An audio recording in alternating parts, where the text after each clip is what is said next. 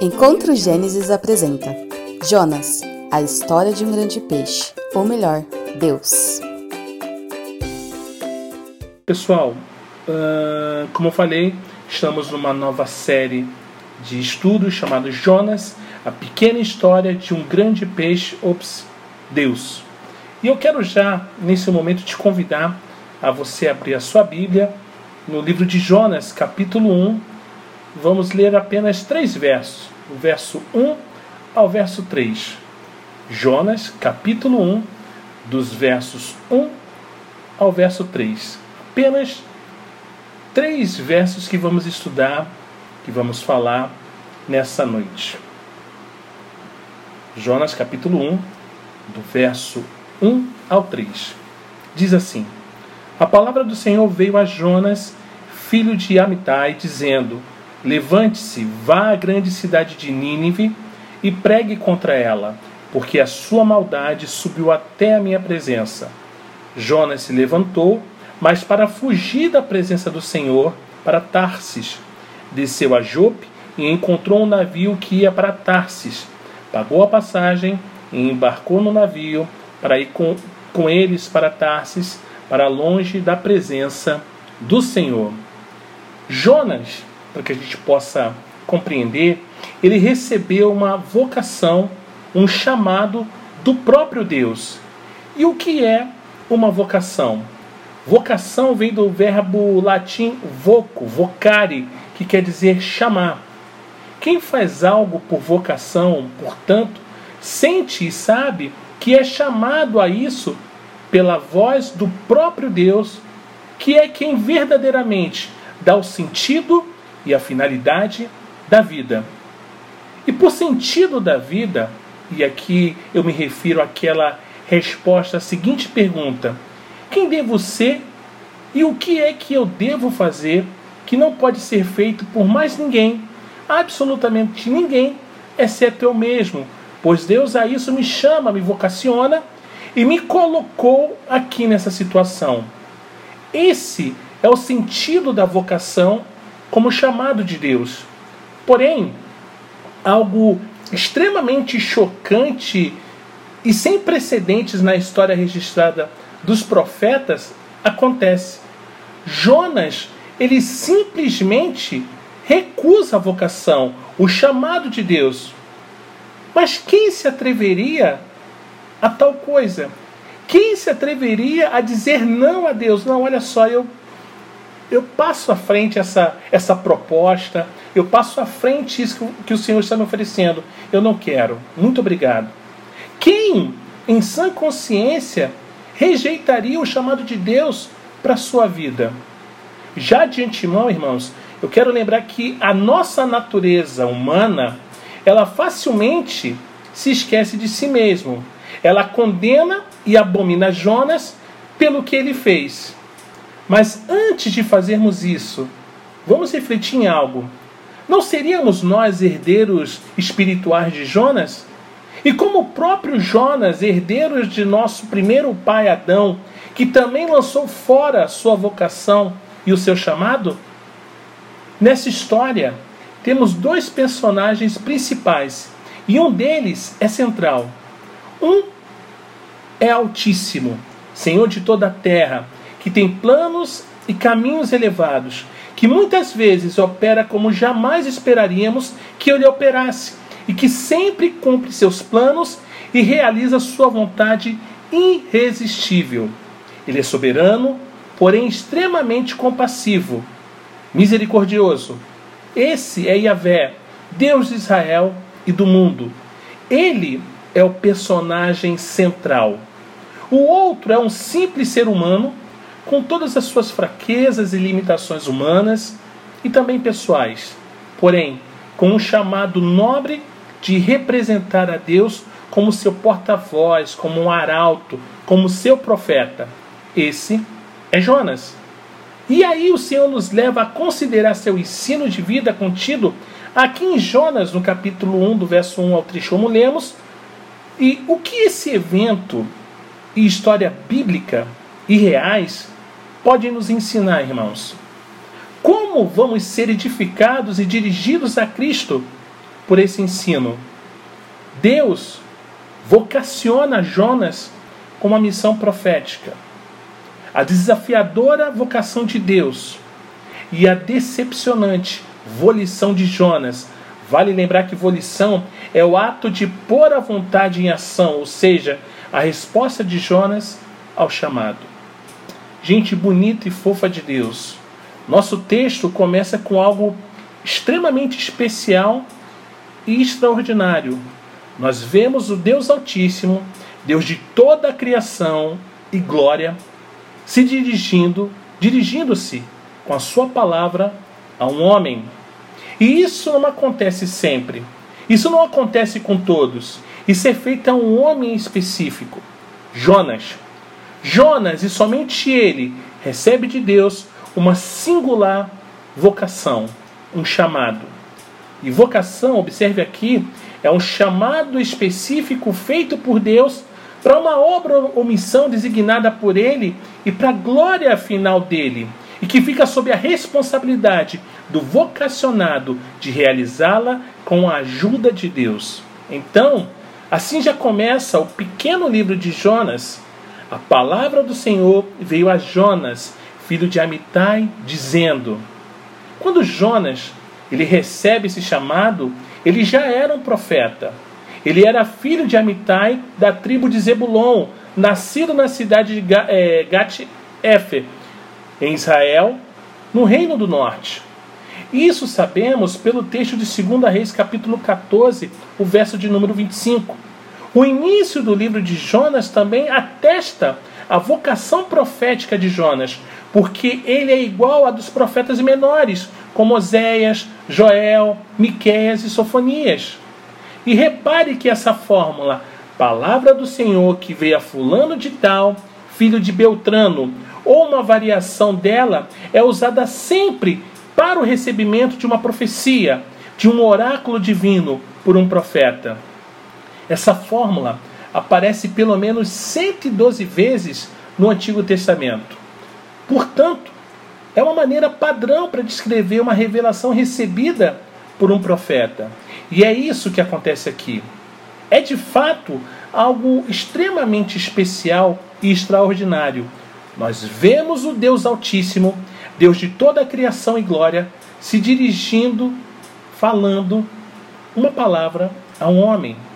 E aí vem a missão, a vocação do Senhor a Jonas. E há pelo menos três imperativos aqui. O primeiro, levante-se. O segundo, vá. O terceiro, pregue. Levante-se, vá à grande cidade de Nínive e pregue contra ela, porque a sua maldade subiu até a minha presença. Que chamado, que desafio, que missão Jonas tinha. A vocação de Jonas é desafiadora. É desafiadora por vários motivos. O primeiro, Jonas é chamado a pregar em um solo estrangeiro. Há algo surpreendente, surpreendentemente novo aqui e sem precedentes. Sim, era comum os profetas anunciarem profecias contra outras nações. Isaías, por exemplo, fez isso. Jeremias também fez isso. Isso não era algo novo. Mas, agora Jonas é chamado a pregar, a falar contra Nínive e anunciar o juízo de Deus no meio de uma nação, de uma cidade pagã e gentia. Jonas não ia pregar em solo nativo para beneficiar dos seus benefícios, né? Dos seus concidadãos israelitas. Jonas ia viajar uns 800 quilômetros de Israel até Nínive e lançar nos ouvidos, no meio dos destinatários da mensagem, num lugar estrangeiro e distante, ia lançar na cara deles e diante de seus deuses as podridões e pecados dos ninivitas e anunciar o juízo de Deus de Israel sobre eles. E mais, Deus está sendo retratado aqui como o rei sucerano. Um rei sucerano era um grande e poderoso rei que dominava outros reis menores que seriam seus vassalos, seus súditos. O rei sucerano oferecia sua proteção e os reis vassalos seus, seus tributos e submissão. Jonas, portanto, é o embaixador e porta-voz desse rei sucerano que é Deus. Jonas deve ir então à cidade do rei, do imperador de Nínive, em solo estrangeiro, de um povo pagão e diante de outros deuses, exigir a submissão a Deus de Israel e de toda a terra. Jonas vai ser o primeiro a fazer isso. Que desafio! Jonas é chamado a pregar em um ambiente esperadamente hostil. Quem eram os ninivitas? Eles eram moradores da grande e importante cidade da Síria. A Síria era um poderoso reino que estava se levantando no horizonte e se tornando um grande império nessa época. E os assírios, em particular, os ninivitas, eram famosos por sua crueldade contra os inimigos. Em Naum, capítulo 3, do verso 1 ao 7, lemos o seguinte sobre a sentença sobre Nínive, a prostituta. Vamos ler. Naum, capítulo 3, do verso 1 ao 7. Diz assim: Ai da cidade sanguinária, toda cheia de mentira, repleta de despojos, onde não cessa a rapina, estalido de chicotes, estrépito de rodas, cavalos a galope, carros que pulam, ginetes que empinam, reluzir de espadas, cintilar de lanças, multidão de feridos, mortos em massa, cadáveres sem fim, tropeça-se em seus cadáveres.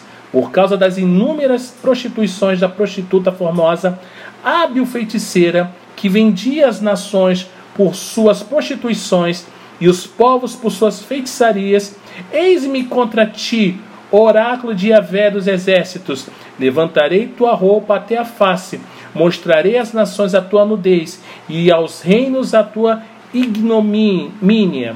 Jogarei sobre ti imundície, desonrar-te-ei e farei de ti um espetáculo.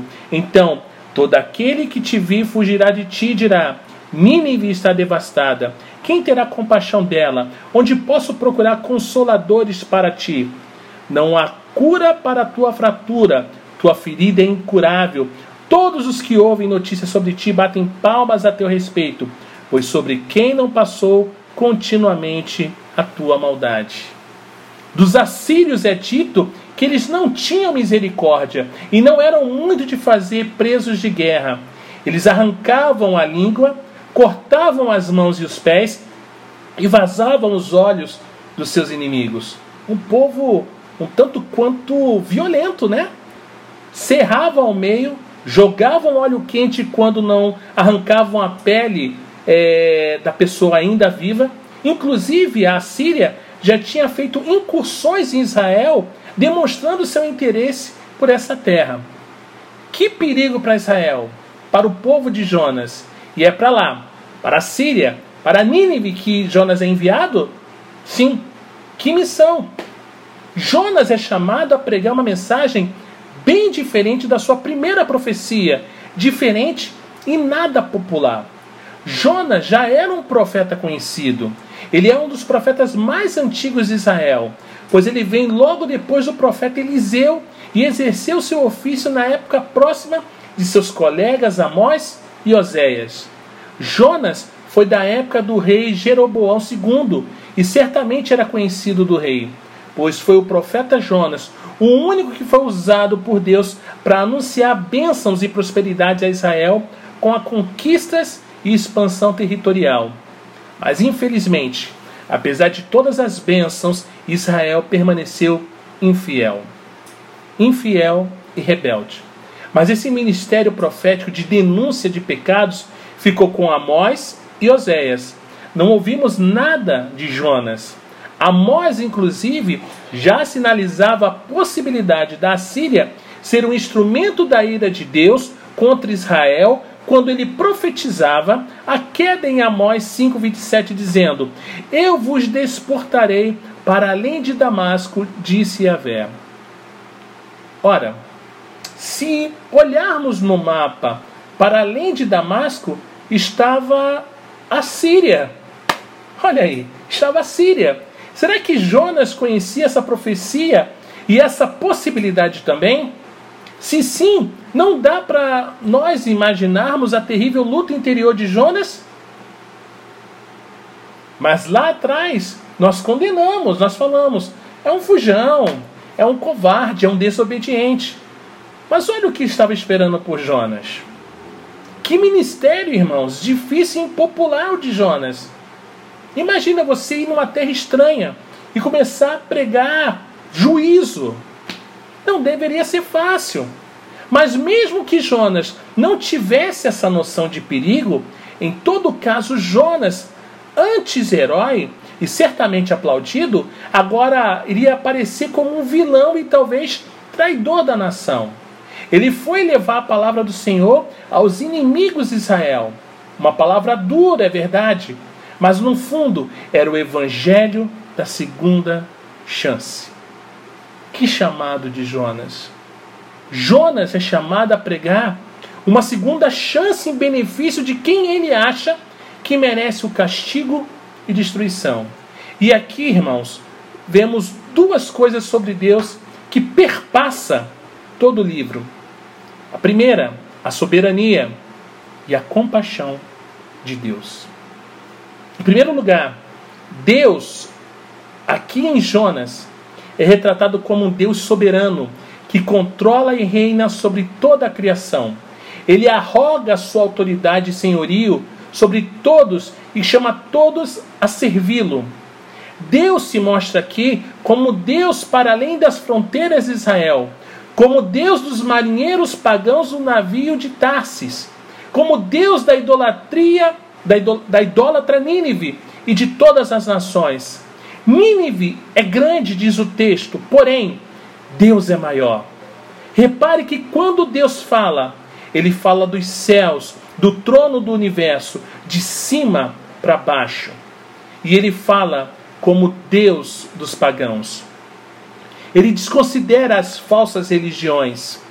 Ele faz pouco caso, ou melhor, nenhum caso dos outros deuses.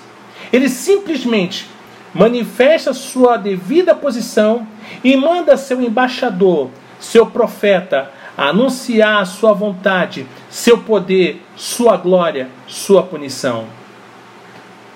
É ele quem manda e desmanda, quem faz e desfaz. Ele manda no vento, no mar, no peixe, na planta e em cada canto da criação. O destino de todos os povos e indivíduos está em suas mãos. Dele é a terra e a sua plenitude. Os marinheiros perguntaram a Jonas quem ele era e o que fazia. Ele lhes respondeu: Sou hebreu e temo ao Senhor, o Deus do céu, que fez o mar e a terra. Verso 9. Esse é o Deus de Israel e de toda a terra. Mas vemos também, irmãos, a tão grande compaixão de Deus aqui em Jonas. Ao enviar Jonas a Nínive, Deus está claramente mostrando sua compaixão e abrindo a possibilidade do arrependimento, de uma segunda chance aos ninivitas. Deus não desistiu dos perversos e pecaminosos ninivitas, bem como ele também não desistiu do rebelde Jonas, como ainda veremos no decorrer desse livro, desse estudo. Irmãos, que compaixão é essa? Que misericórdia é essa? É por isso que Davi, quando foi lhe dado a escolha, ele preferiu ser julgado por Deus e não pelos homens. Pois Deus, pois Davi, conhecia o amoroso e compassivo Deus da aliança. É por isso que o livro de Jonas é conhecido por alguns como o Evangelho da Segunda Chance, que Deus, clemente e misericordioso e tardio em irar-se, e grande em benignidade, e que se arrepende do mal, é o nosso Deus. Deus dá uma segunda chance ao inimigo de seu povo, que é assassino, idólatra, perverso e odioso. Que vocação incrível de Jonas! O que tem de maravilhoso e nobre, pois reflete a soberania e compaixão de Deus. Tem de desafiador. Gente bonita e fofa de Deus. O fato de Deus chamar Nínive ao arrependimento, de chamar, de Deus chamar Nínive a reconhecê-lo como Deus, Vemos aqui Deus revelando a verdadeira vocação, vocação que foi perdida de toda a humanidade. Essa vocação é o que? É servi-lo. servi-lo. Como Deus chamou Adão, a Abraão e os hebreus, Deus chama também a Síria e toda a humanidade a reconhecê-lo como Deus, pois foi para, foi para isso que fomos criados, cada um de nós, independente de raça ou cultura. É como maravilhosamente confessamos: Deus criou o homem bom e a sua imagem, isso é, em verdadeira justiça e santidade, para conhecer corretamente a Deus, seu Criador, amá-lo de todo o coração e viver com Ele em eterna felicidade, para louvá-lo e glorificá-lo. Esse é o chamado e vocação de toda a humanidade. E é esse o chamado de Deus através de Jonas para Nínive, para a Síria. A mensagem de Jonas, portanto, é uma mensagem de misericórdia, de salvação sem acepção de pessoas e para todas as nações. Essa mensagem precede e aponta o Pentecostes. O chamado do Evangelho é para todas as raças, povos, tribos e nações. E olha que coisa, os assírios estavam lá representados em Atos capítulo 2, você sabia disso? Mas também você, você que está assistindo essa live, dessa cidade, deste lugar, todas as nações, que todas as pessoas são chamadas a curvarem-se diante do Deus verdadeiro e único. Todas as nações são chamadas a reconhecer Cristo como seu Senhor e Salvador. Essa mensagem precede e aponta também para a mensagem obra e pessoa de Cristo. Foi Cristo quem derrubou o muro da separação entre judeus e gentios. Cristo veio chamar a humanidade inteira de volta ao seu primeiro amor e primeiro chamado e vocação. Eis o evangelho resumido em João capítulo 3, verso 16. Porque Deus amou o mundo de tal maneira que deu o seu Filho unigênito para que todo que nele crê não pereça, mas tenha a vida eterna. Por amor de nós, quando ainda éramos seus inimigos, Deus enviou seu Filho para nos resgatar e pagar o preço e a pena do pecado que nos condenava ao inferno. Jonas, irmãos, é uma história e uma mensagem de esperança para nós. É uma mensagem de reencontro reencontro conosco mesmo e com Deus. Estávamos perdidos e sem rumo, como os ninivitas, mas Deus teve de compaixão. Sem sentido era a nossa vida, mas Cristo veio e nos oferece nova vida, esperança, salvação, reencontro. Você crê nisso? Alguns só têm uma chance, outros duas, alguns conseguem até mais. Quantas chances vocês acham que já teve ou ainda terão? A verdade, irmãos, é que ninguém sabe. Converta-se, portanto, hoje. Atenda ao chamado e vocação de Cristo hoje, pois a Bíblia diz que hoje é o dia da salvação.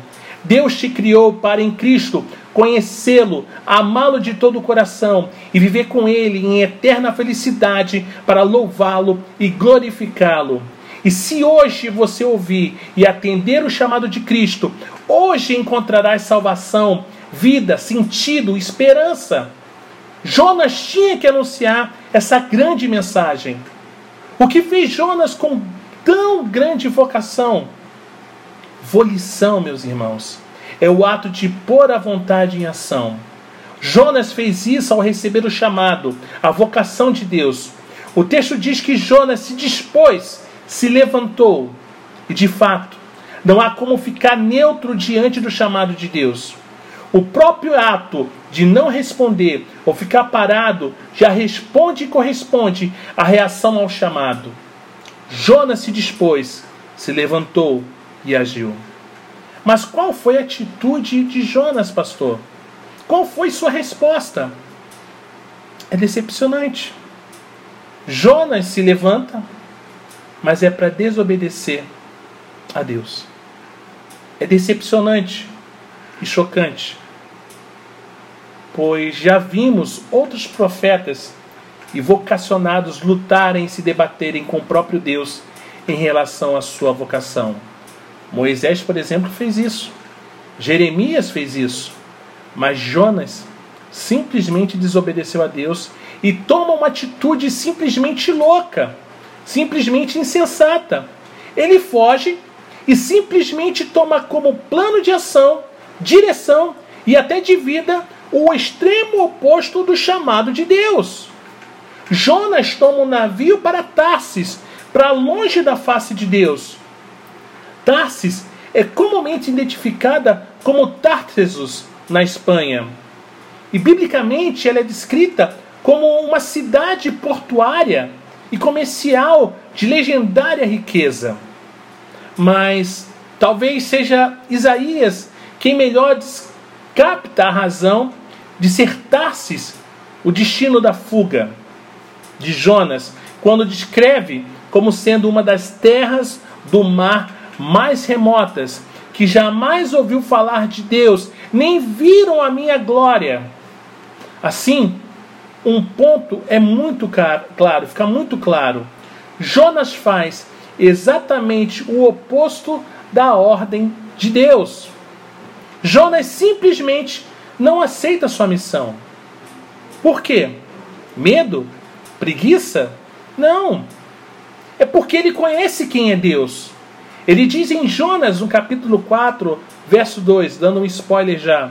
Ele orou ao Senhor e disse: Ah, Senhor, não foi isso que eu disse, estando ainda na minha terra? Por isso me adiantei, fugindo para Tarsis, pois sabia que tu és Deus bondoso e compassivo, tardio em irar-se e grande misericórdia, e que mudas de ideia quanto ao mal que anunciaste. Ele simplesmente não deseja a salvação de Nínive e aí ele foge. Por que Jonas foge? Há algum problema com a teologia ou entendimento de Jonas sobre quem é Deus? Não, em absoluto. Ele sabe que ele está em todo lugar e é Senhor, Deus do céu, que fez a terra e o mar. É o pecado e a negação da realização da vocação de Deus que provoca essa insensatez e loucura no homem. Jonas ele foge como Adão. Só que Adão foge porque desobedeceu a Deus. E Jonas porque não quer obedecer a Deus. Jonas chega a gastar uma grana, uma fortuna, abandona o seu país, abandona os parentes, amigos, toda a sua vida e tenta ir à terra, talvez uma ilha mais remota que existe, onde jamais se ouviu falar de Deus, ouviu a sua glória. O homem, ao fugir de Deus, é igual a Jonas, desce cada vez mais baixo. O homem entra em derrocada e se arruína se não for a misericórdia do Senhor. E eu quero concluir esse primeiro episódio desse estudo dizendo que falamos muito sobre vocação nesse início de estudo. Talvez você deve estar se perguntando: puxa, PR, puxa, pastor, qual deve ser minha vocação específica? Qual é o chamado singular de Deus para mim? Qual o sentido particular de minha vida e passagem aqui nessa terra? Eu não sei responder isso para você. Desculpa, talvez te frustrar. Eu não sei te responder. É um assunto difícil. Não é para um estudo e nem para muitos. É algo para muitas conversas, muita reflexão, muita oração. Um chamado como o de Jonas foi algo extraordinário e você não deve esperar algo do tipo para você. Porém, todavia, sua vocação maior e geral é simples de se saber. E é conhecendo e desenvolvendo essa vocação maior e geral que você encontrará a sua vocação específica. Qual é a sua vocação maior, irmãos? Deus quer que você glorifique e sirva a Ele onde quer que você esteja e no que quer que você faça. Seu chamado é usar sua vida como sacrifício vivo e agradável ao Senhor. É glorificá-lo em todas as coisas, é reconhecer o senhorio de Cristo em cada área de sua vida, em cada situação, até nas mais penosas e humilhantes. Mas eis o problema de hoje, dessa geração. As pessoas marcadas por uma visão materialista têm perdido a noção da vocação. É como se disse: a realização superior do homem na vocação é então substituída pela mera busca de um emprego, visto apenas como meio de subsistência e sem nenhuma importância própria no que diz respeito ao conteúdo. E quando as pessoas perguntam a razão por que faz ou que faz, elas logo perguntam: é por prazer ou por dinheiro? Eis então revelados os deuses de muitos, o dinheiro e o prazer.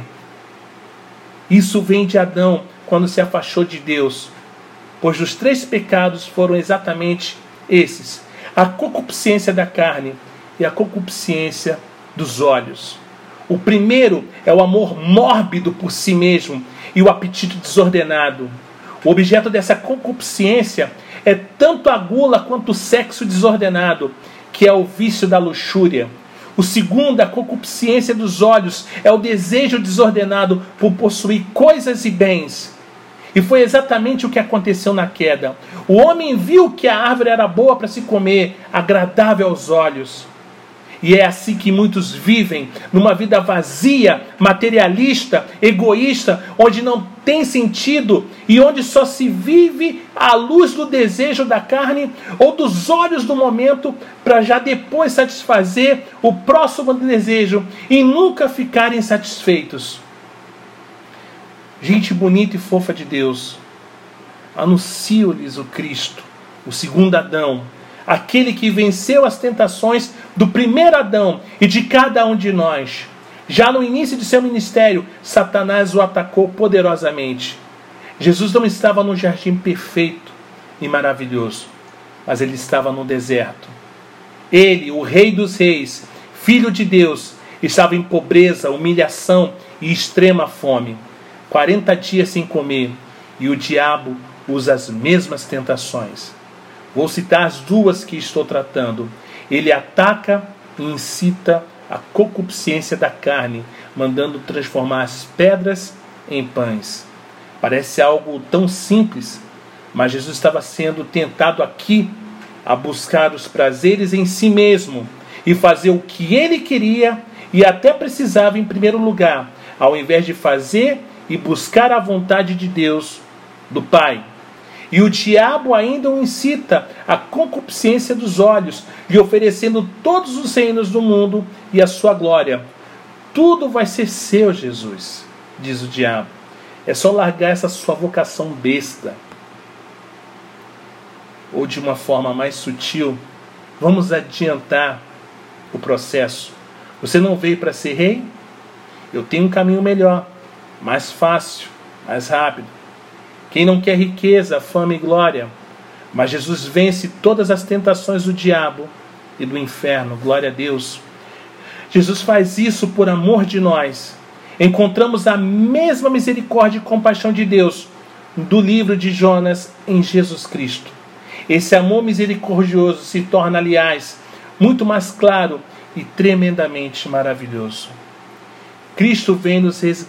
vem e nos resgata e nos salva de nós mesmos, de uma vida sem sentido, de uma vida perdida, de uma vida egoísta e miserável, de uma vida fadada a decepção e fracasso, de uma vida que é uma verdadeira morte.